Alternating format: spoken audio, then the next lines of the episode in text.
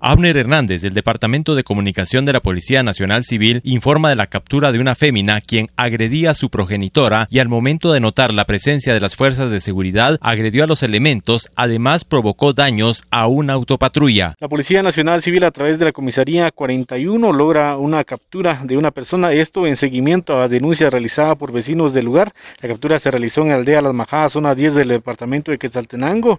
Ahí los elementos de la Comisaría 41 logran la captura de una persona persona, luego de haberla sorprendida flagrantemente agrediendo a su progenitora de 54 años de edad, la persona al ser capturada fue identificada como Rubí Kawesh Orozco, de 31 años de edad. Cabe resaltar que también eh, al momento de la captura, al momento de observar la presencia de los elementos de la Policía Nacional Civil, esta persona pues eh, se dirigió en contra de los elementos de la policía, agrediéndolos físicamente y también con piedras destrozó la, en los vidrios de la unidad policial del lado derecho. Inmediatamente fue reducida al orden y presentada al juzgado correspondiente. Desde Emisoras Unidas Quetzaltenango informa Wilber Coyoy, primera en noticias, primera en deportes.